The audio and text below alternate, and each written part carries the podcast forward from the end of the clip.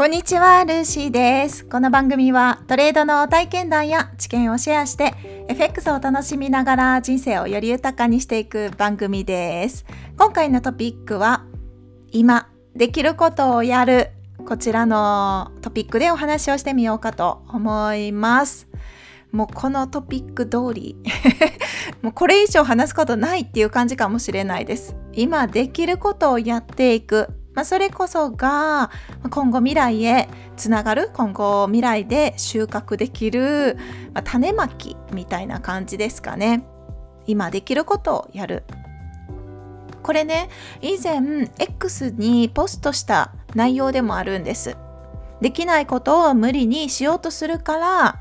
苦しくなるんじゃないかなっていうところ。まずはできること。できるって今できること。もう現状です。現状できることをやる。そして次もできることをやる。もうその繰り返し。できることをできないようにする。もうその取り組みもめちゃくちゃ大事だし素晴らしいしいいことなんですけれどもまずは今できることを本当に全部やったかっていうところが大事なのかなっていう話なんですよね。で今できること。ってそんなに難しくあの難しくないことです。難しくないこと？なんかおかしい。日本語が わからなくなってきましたが、今現状でできるハードルが高くないものですよね。それを積み上げていくことが意外と今後未来、はるか遠くまでいけるきっかけとなる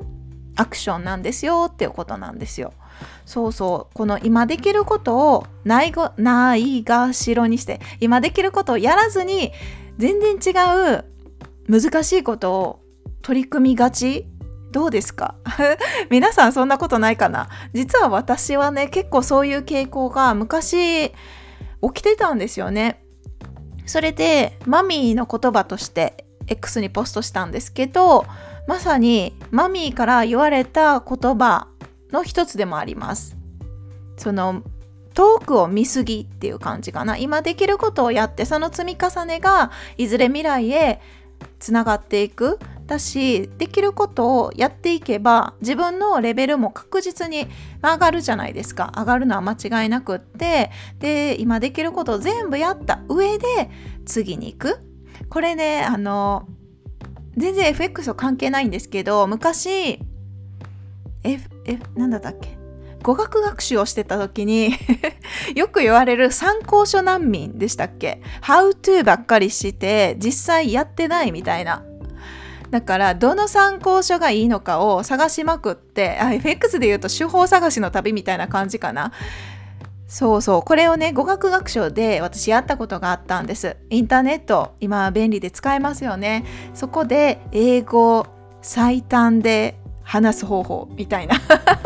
そんなのとかどの参考書がいいのかとか本屋さん行けばいろんな参考書があるじゃないですか。その中でどれがいいかなんて正直やってみないとわからないしその書籍自体は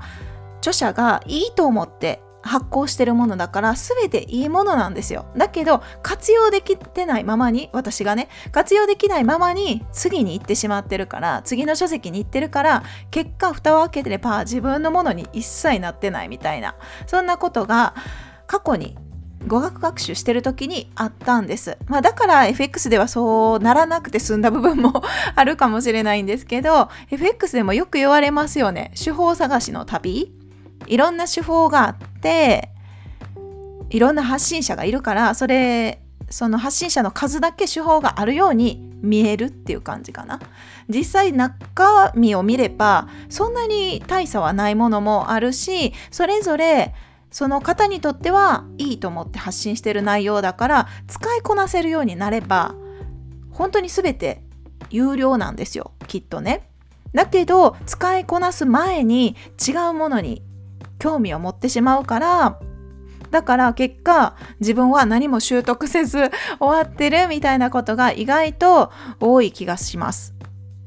だからこそ今できることをそれ一つだけじゃなくていくつかある中で全部やって次のステップに行くのがいいっていうそんなお話になるんです。皆さんどうですか？今できることやってますかね？いやきっとやってる方がほとんどだと思います。なんかね私それが全然できず まあポンコツだからできないわけなんですけどできなくってどんどんどんどんなんか違う参考書に手をつけてその方がいいんじゃないかみたいな感じに思ってた時期があってで結局その参考書だって、まあ、ペラペラっと見て終了してた感じだからまあその時は本気じゃなかったんでしょうね。そういうふうに自分を慰めているんですけれども、まあ、FX に関しては特にそういう書籍的なものをあんまり買わずにやっちゃったタイプだから自分のトレードの履歴を見ながら何が問題だったのか何が良かったのかみたいなところを振り振り返ってトレードに関しては特に得意なものを極めていくもしくは苦手を全部捨てていくっていう作業が成長するには大事なのかなと思ってるんですよね。だから自分の得意なパターンっていうのがもし見つかるならば、まあ、見つかってないのであれば見つける作業をまずすることも大事だしそのパターンがわからないぐらいトレードの回数が少ない場合はトレードをしていってから決めていくのもいいかと思います。そう自分の得意さえ決まればあとはそのパターンを繰り返していくっていうのがトレード FX で利益を上げやすい手段だと私は5年間の経験を経て感じてることなんですよね。それでも自分の得意なパターンを知ってもそれを再現できないっていう時期もありました。これなんかね結局言語化できてないからあれなんですけど余計なことしちゃってたんですよ。エントリーしたいっていうただの自分の欲望だけにポチポチっと無駄無駄じゃない。他にエントリーしちゃってだからルール外のことをしてたっていうことにはなるんですけどチャートを見ればえここも取れたんじゃない？みたいな感じで自信過剰です。ただの。ただの自信過剰でトレードをして結局利益プラスになってたのをそういう余計なトレードで損失を増やしてトータルプラスに持っていく月とかでねプラスに持っていくっていうのができなかったっていう経験もあるんです。まあ、それはそれで一つの自分の現状を知れた出来事だからそれを改善していったらいいから何も問題はないとはいえどもやっぱりできればスムーズに 成長していきたいなっていう思いもあるじゃないですか。ないですか？どうだろう？私はちょっとそういうね望んでたんです。スムーズに進めるならばそうなりたいと思ってたけど結局そんな感じにはなれず自分なりに成功体験もして失敗体験もしてどうやったらその価値だけをできるだけ残していけるんだろうっていうのを考えてやっぱり手法というものを自分の中でロジックルールですよね、まあ、いろんな言い方ありますけどこうなったらこうしていくっていうトレードに対しての一つのルールを設けてトレードすることこそが感情に振り回されずトレードができるなって気づいてからようやく過去検証というものに 取り組んだですね取り組んだ経緯があります。過去検証するまでも結構時間かかってます。フォレックステスターという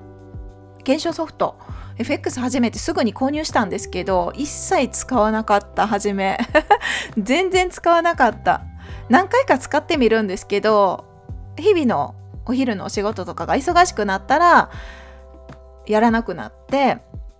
でリアルリアルのお金をかけてるリアルトレードだけやってたんですよ。いや本当は逆ですよね。しっかりロジックを構築できるまではちゃんと検証ソフトで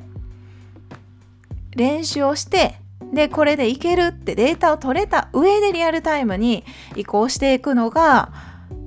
あのリスクが低いっていう意味ではお金がなくなりにくいっていう意味ではそっちの方がいいのかなって今は思うけれども当時は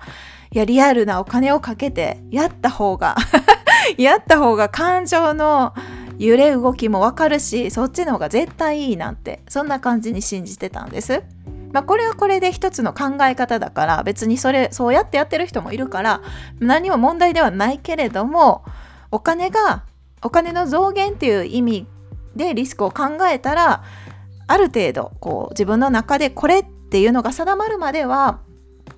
リアルタイムでリアルのお金をかけなくてもデモトレードもせっかくありますからね無料で提供されているのでそういうもので練習しても全く遅くない。今はそんな感じに思います。はい。ということで今できることを全てやりましたか？やった上で次のステップに行ってますか？っていうところをたまに問いかけてみるといいのかななんて思って今回はこのお話させていただきました。では今日はこの辺で終わりますね。最後までお聴きいただきありがとうございます。皆様、ハッピートレーディングでは次回の配信でお会いしましょう。失礼します。ありがとうございます。